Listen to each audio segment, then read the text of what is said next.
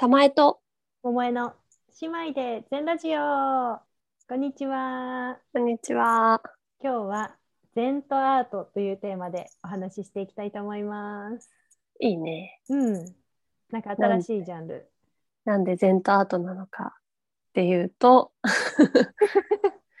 あの、全とアートうん。がちょっと重なるかもって思ったきっかけもありつつ、うんまあ、まずは王道では、全とアートって言ったら、全の人から見たら何なのっていう話を聞こうかなと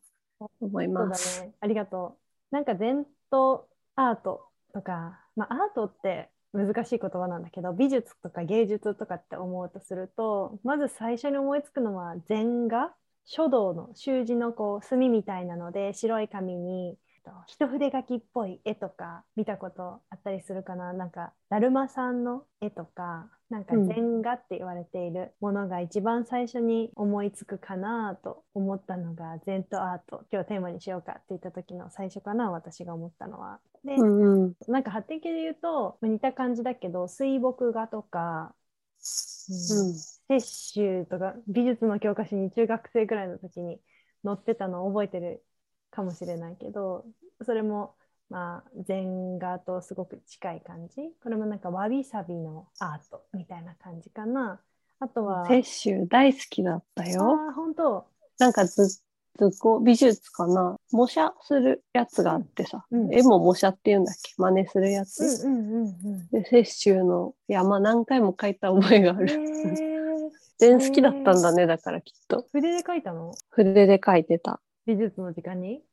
うんへえ私描いたことないな羨ましい。で今それを思い出して昔から好きだったなって思った、なんか惹かれるものがあったんだね。ままあそうそうそう。なので、まあ、それが一つ水墨画とかも思いついたしあとは茶道とか華道とか、よくこう禅の精神がその道の中にあるって言ったりするけど芸術美術系で言うとね茶道の例えばお茶碗とかってさびっくりするような、値段がついてたりするようなお茶碗とかも、まあ、美術品と扱うことはあんまりないと思うけどある意味この手作りで一つ一つ薬のかけ方が違ったりとかさちょっと不格好に子供が作ったのかなって不格好に見えるようなこう茶碗が実はすごい芸術的な意味があったりとかって茶道の世界でするらしいのだけど私も全然詳しくないけどそれも全的なアートかななんて思った。今の聞くと思うのは、その最初のは掛け軸にかかってるような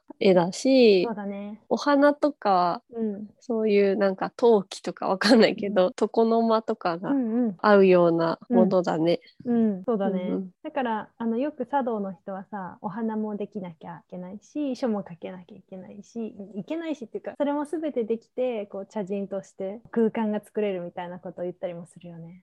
えー、そうなんだ。すごいね。空間をこう作ってる全てのものが実はアートっていうふうにも捉えられるよね。ああ、もうその話今日したい。あの、あ後でいいんだけど、その空間になった時が多分、禅とち近くなるんだって今思って、その芸術品そのものだけじゃなくて、それがどこにあるかとかうんの意味だと空間が大事っぽいね。ああ、そうだね。時間的なものと空間的なものとの掛け合わせたところにそのアートの文脈ができたりするよね。このアジサイの茶会だからこの器にこのお花を生けてとかさそういった時にそれがただのお花じゃなくてアートになるっていうかうん。なんかそういう意味では空間的にで今たまちゃんが言ってくれたようにどこに置くかによってその意味がさなんかうん。意味を帯びたりするじゃんただうん置いてあるんだけどそこに美しさが生まれる。やっぱり何か美しいからアートなのであってさそそれがなんて言うんだろう全的な美しさってやっぱ独特だよね。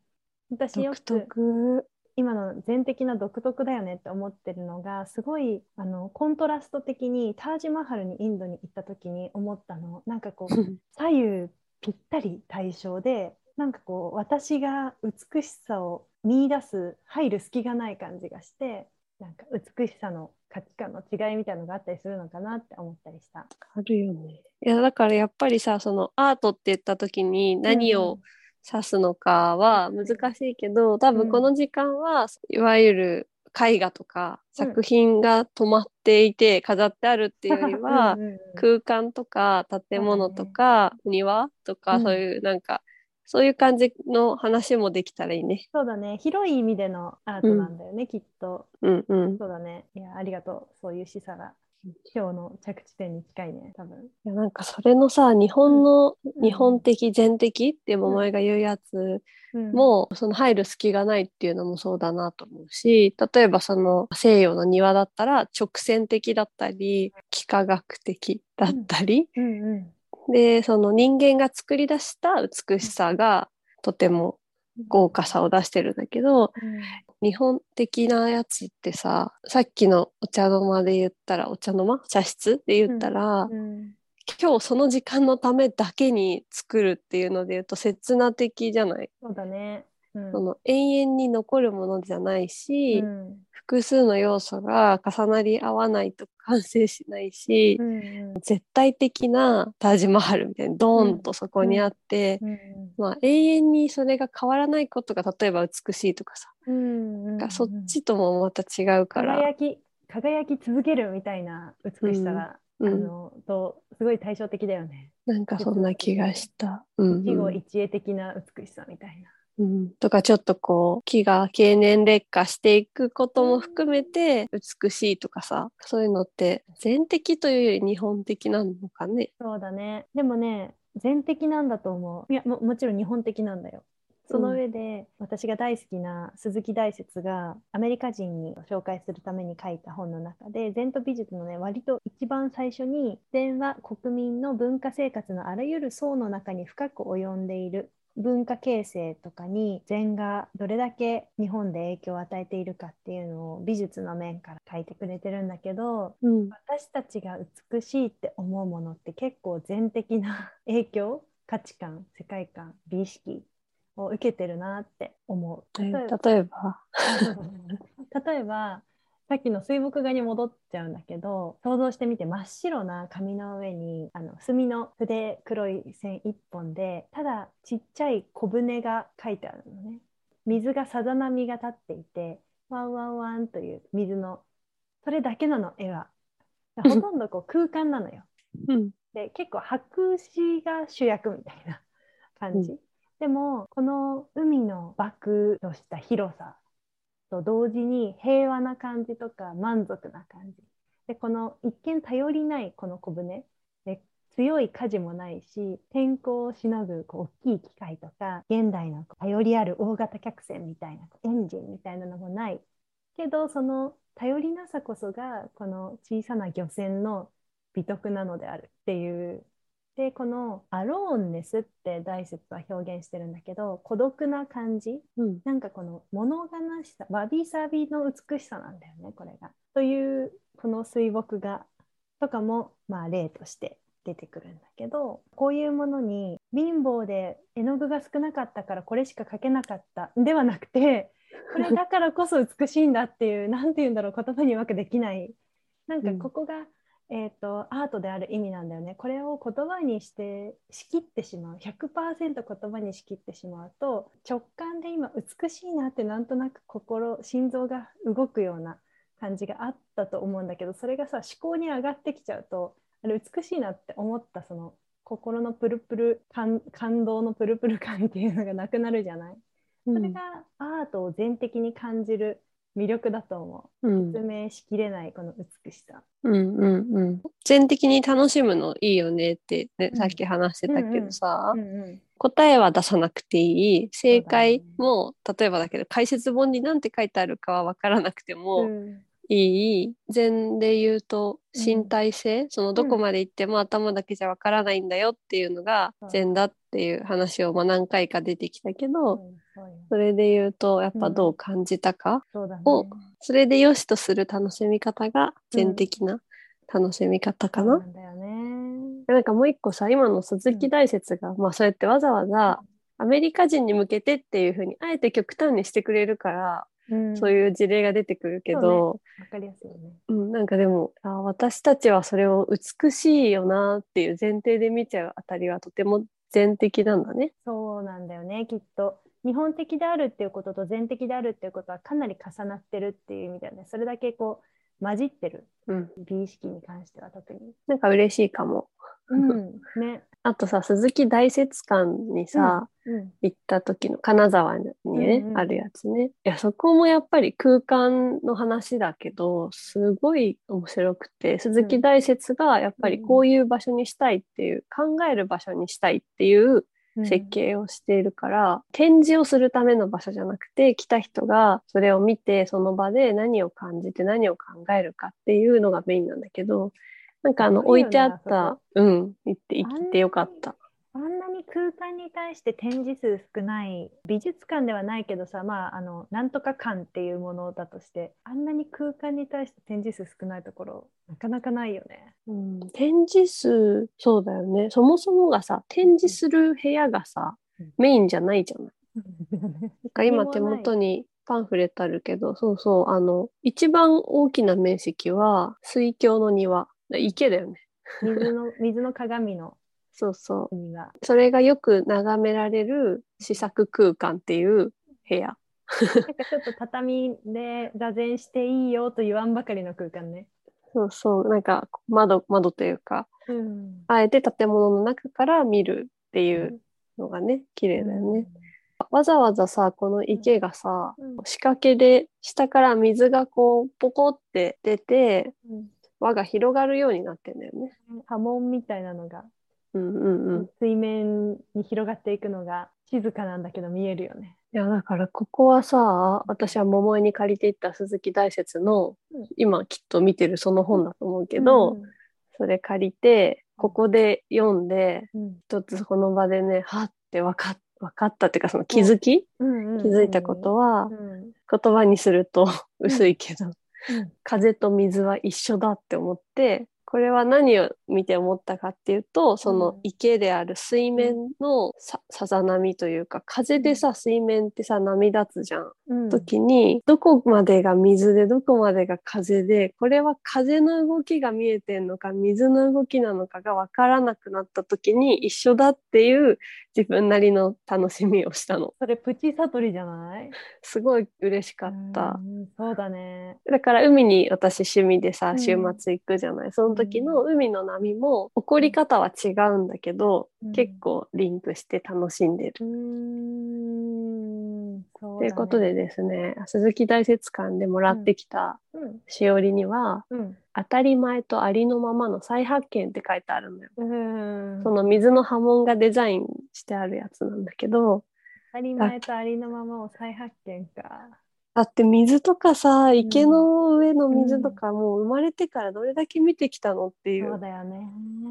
初めて気づいたよ。いや本当だよね。でもそれが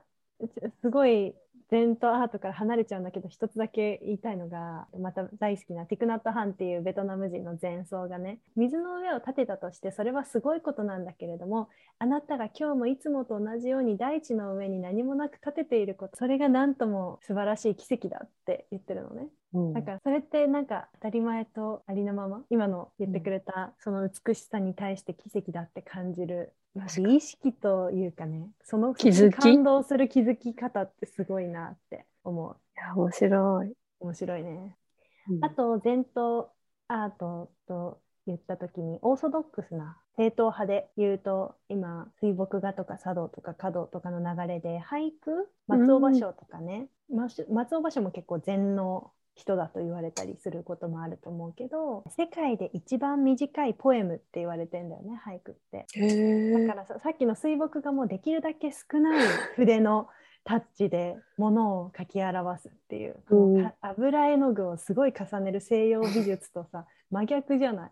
できるだけ筆が少なく触れているって、う。ん、まあ、だから俳句も五七五とかさ一番短いポエムってすごいよね。日本人のこの美意識感の徹底ぶりっていうかさ茶道とか華道とかもいっぱいお花をふんだんに使ってっていうよりかはなんか数本できっと決まってる感じが美しかったりするじゃない。で間とかね。間とかね。そうだよね。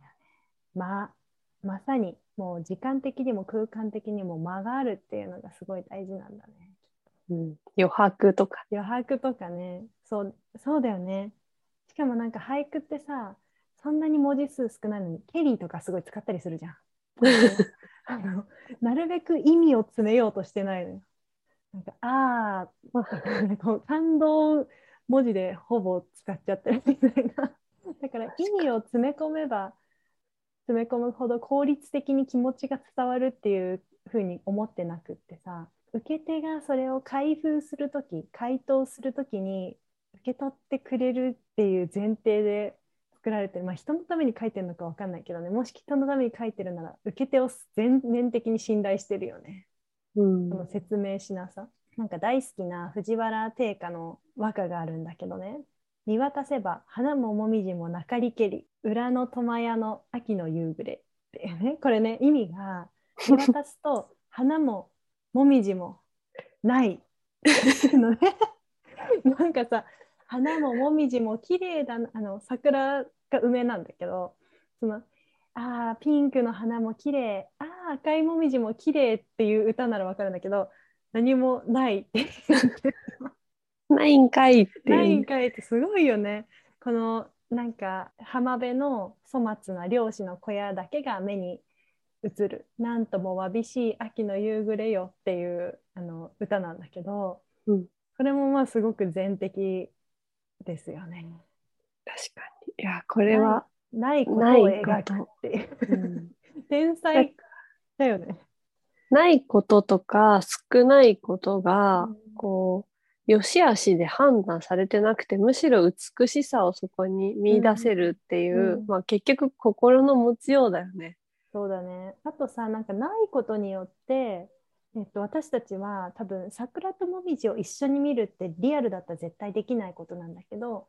ないって言ってくれるとどっちも一緒に見えるじゃんなんか幻覚なんだけど、えー、脳内で再生しもし一緒のペースで見渡して梅も綺麗もみじも綺麗ないんだけどねって言われた時に想像しちゃうよ、ね、想像しちゃうからピンクと赤の綺麗な感じが頭の中でパッと映るっていうこのえ受け手の想像力を最大に引き出してくれる的なアートみたいな、うん、それ天才だなと思う。確かに。とても深いね、うん、深いよね。いや面白いよね。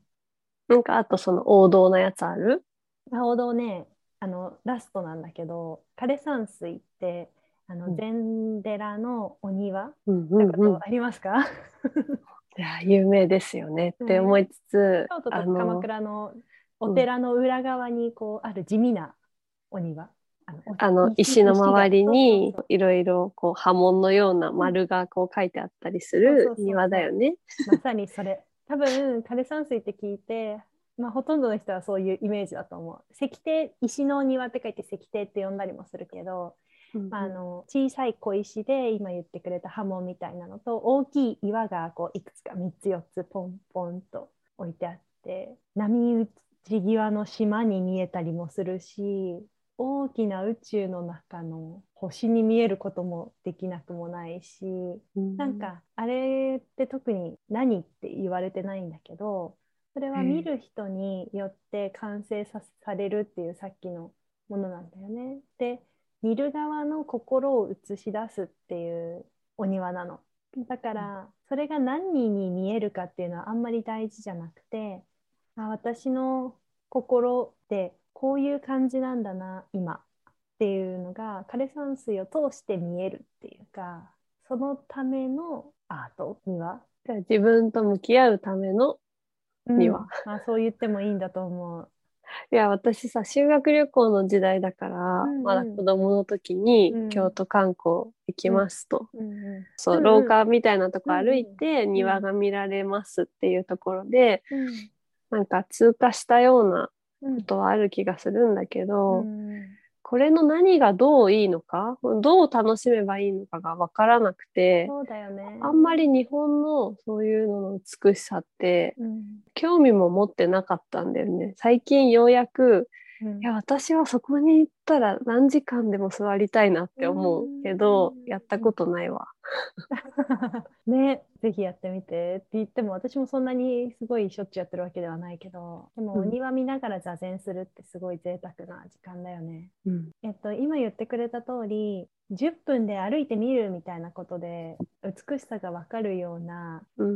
そういう作り方になってないっていうのもまた特徴だよね。心が無になった時に初めてわーっと入ってくるっていうかその枯山水がこっちに押し出てくる。なんか 3D の映画のようにわーっとこう出てきたり心の中まで入ってきたりっていうのってパッと見で見た瞬間にああ美しいって思うこうきらびやかな金箔が塗ってある仏像とかってああ綺麗だなって思うけどそれと真逆にある静かに待ってるといつ来るかは分かんないけどいつかわっとやってくる激しい湧き出てくるような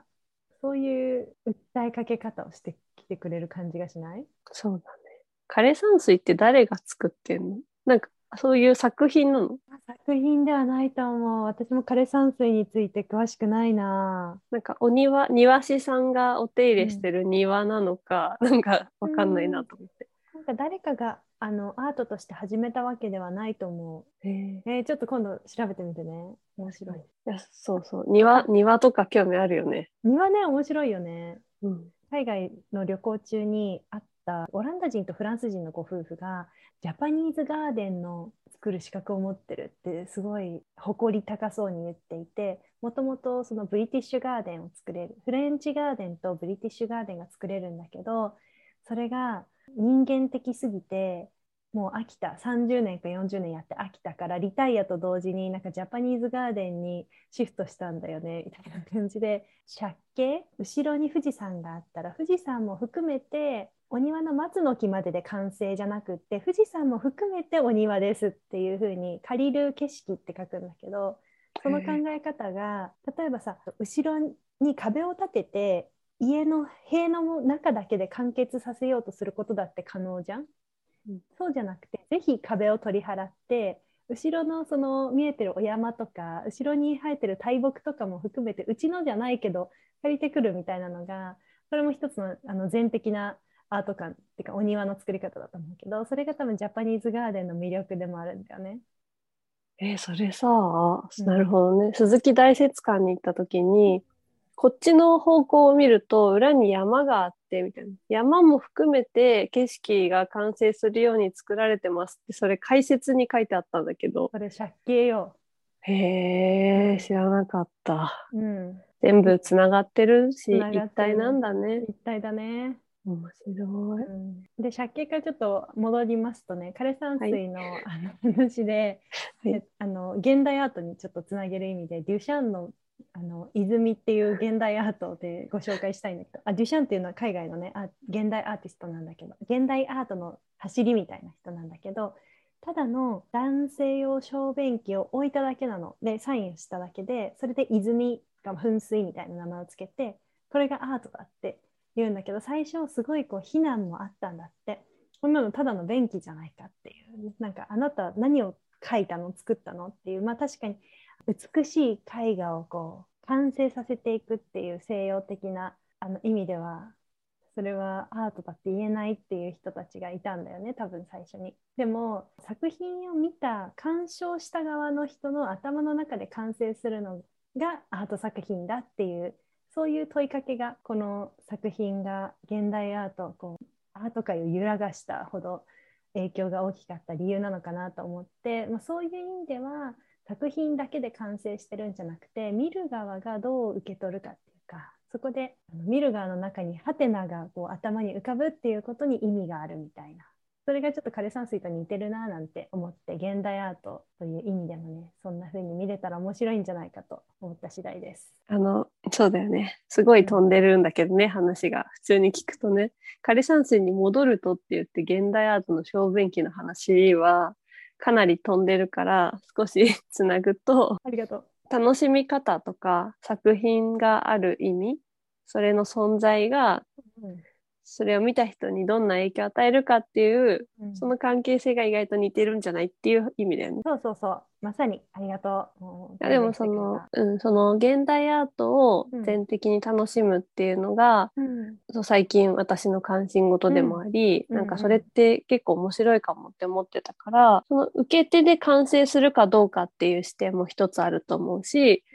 それは定義というよりは、そういう見方もあるよねでいいいい一つだと思うし、うんもう一個は、そもそもが問いかけているっていう性質の作品だっていうのが、なんか最近私がこうアートに無縁だったんだけど、現代アートの面白いところは逆に今生きてる人が今の社会に対して何かを訴えていたり、何か矛盾とか課題とか、うん、なんかそういったことに対する表現として、問いかける表現としてアートっていう手法を使ってるっていうことが勉強して分かって、だとしたら、その答えのない問いを考えているっていう意味では、あれ私たちが好きな問いの周りをぐるぐるすることともすごく似てるし、多分生きるとは何かとか、本質的だけど、まあ答えがなかったり、ずっと考え続けるような問題について考えている同じ仲間なんじゃないかっていう勝手な楽しみが増えてきて、いやそうだわ。拍手拍手。そう、なんかそれが面白くて、うん、アート全部にはもちろん到底あれは及ばないけど、現代アートっていうのを、うん、今桃江が例えてくれたように、うん、これは何なのかを問いかけるっていうところからスタートしてるから、なんかそういうふうに楽しめるものは、まあ、それが枯山水だろうと現代アートだろうと多分私たちは面白がれる、そうだね。なんか現代アートはそういう意味でさ、あのこの人はどういう背景があって、何を思ってこれをここに建てたんだろうとか、ここに置いてるんだろうみたいな想像ができる意味でも面白いね。そうあと、本人がやっぱさ、喋ってたり、うん、本書いてたりするのよ、うん。そうだよね。なんか答え合わせできる意味では枯山水より身近に楽しみやすいね。そうそうそう。で私の場合は興味持ったきっかけが特にね、うん、自然との共存とか、人間と自然の関係性っていうテーマに合った現代アートがこう集めてあるっていう、それがきっかけで、全てのアートが基本的には人間と自然の関係性を考えようっていう問いかけだったから、見やすいというか、私みたいにアートに普段触れてない人にもこれは自然と人間っていうテーマの中で何を訴えてるんだろうとか。例えばなんか印象的だったのある言葉で説明しにくいかもしれないけど。まあ、例えば、また直接的に答えられないところが、うん、あの、この番組っぽいんだけど、うん、その美術館自体、その箱だよね、うん、飾ってある箱自体が、自然光で作品を楽しむっていうことを最優先して作られていて、それってそのいわゆる絵画とかのさ美術館ってさ自然光は敵でさこうなるべくこう照明とか湿度とか厳重に管理する。それが逆に、まあ、空間自体も作品も自然光が入ることで関係するように設計されてるから、基本的にその自然との調和とかをもちろん考えるし、あといつ行っても一度たりとも同じっていうことがないんだよね、うん、季節も天気も時間も、うん、なんかそこら辺が印象的だったかな、例えば。面白いね、うん、今玉井ちゃんの話聞いて西田喜太郎記念館で私が感動したことを思い出したんだけどちなみにねエピソード10で10話目で私たちすごい西田喜太郎記念館の話を30分してるのでよかったら皆さん聞いてくださいっていう感じなんだけど、うん、まあ、あの吹き抜けの屋根を見上げる空間みたいなのがあって、うん、そこで私ね晴れと雨どっちもあったの。数時間で何時間もいたからでなんか天気が変わる日だったんだよね。で光が、えっと、すごい暗い時間と綺麗にピカーンって入ってきてる時間とあってあなんかこういうふうに変わる空間を演出してるというか、それを楽しめるんだなと思って似たような体験をしたよ。確かに実はその建築は私がさっき言った美術館もどっちも安藤忠雄の建築で自然の中で一番自然と実は調和するっていうコンクリートをね、打ちっぱなしなんだよね。そっかそっか安藤忠雄さんなんだね。うんうん。面白いよね。面白いね。今日はさ、やっぱり最初から言ってるように、うん、アートそのものについては実はあんまり触れてないんだけど、あの、個人的には、アートっていうと、すごくこう崇高なもので、アートとか建築とかね私にとってはハードルが高くて、専門家もいるし、詳しい人しか、まあ、楽しんではいけないような気がして、勝手にこう引け目を感じてたジャンルなんだけど、その全的に楽しむっていうのが、すごく勝手な解釈をすると、わからなくてもいい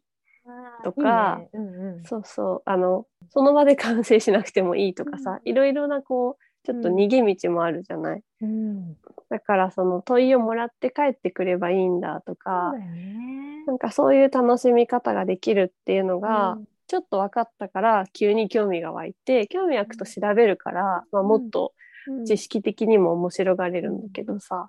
なんかこの辺が全的にっていうアプローチはいろんなものに使えそ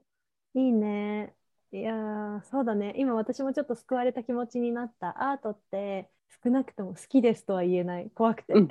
っていう感じ。興味あるとも勇気かなりいるな、言えないなっていう感じなんだけど、そういうふうに体験とか問いを持って帰ってくるっていうつもりでアートに触れるって思うと、すごい私でもアート楽しんでいいのかもって思える。思そうういう。入り口を全的に見てみようって思うともらえるね。えー取ってつけたようなまとめに聞こえないといいなと思いつつ、アートって私は言葉にしないことにも意味があるっていうか、言葉にしないから伝わることもあるんじゃないかなって思ってて、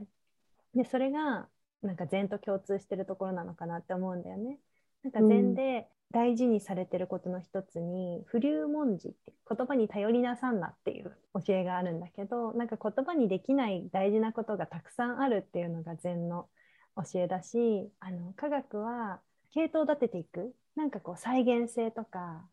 説明がつくことっていうのを大事にしていく。それ禅はまさにその反対であるっていうのを大説が言っていて、その個人的経験を大事にするのが禅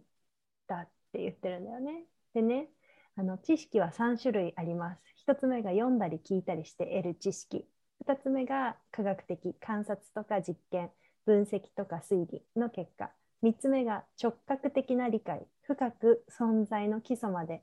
浸透していて、むしろ我々の存在の深いところから出てくる、そんな直覚的な理解。で、この3つ目の直覚的って直接感じることによって、こう内臓でわかるような、そういう知識。感覚の核だね。そうそうそう。直接感じることで知るっていうことが全的だって書いていたんだよね。だから、なんかアートのその言葉にしないことと体験することと禅も体験的であるっていうこととなんか通ずるところがあるなって思った。本当だね。その体験、直覚の話、あれでしたよね。いつだったかな。全2.0を振り返るときに、うんうん。山伏とかしたした。出てきたね。いうんろいろつながるね。つながるね。エいいねピソード8でしたんだね。その自分が主観が大事とかっていうのも今度話したくて、うん。面白そう。有意識とか最近、そうあの仏一人ね。一人人宇宙とか、うんうんうんなんかこのぶっ飛んでる話がうん。意外とわかるんじゃないかみたいおー なんか2、3年後とかに共感が得られたら嬉しな。そうね。い。いやー、全とアート面白かったね。うん。なんか今度同じものを見て、それについてどう感じたかをシェアしたりする楽しみ方ができるね。そうだね。やってみよう、それも。はい。では、今日は全とアートというテーマでお話ししてみました。最後までお聞きいただきありがとうございます。ありがとうございます。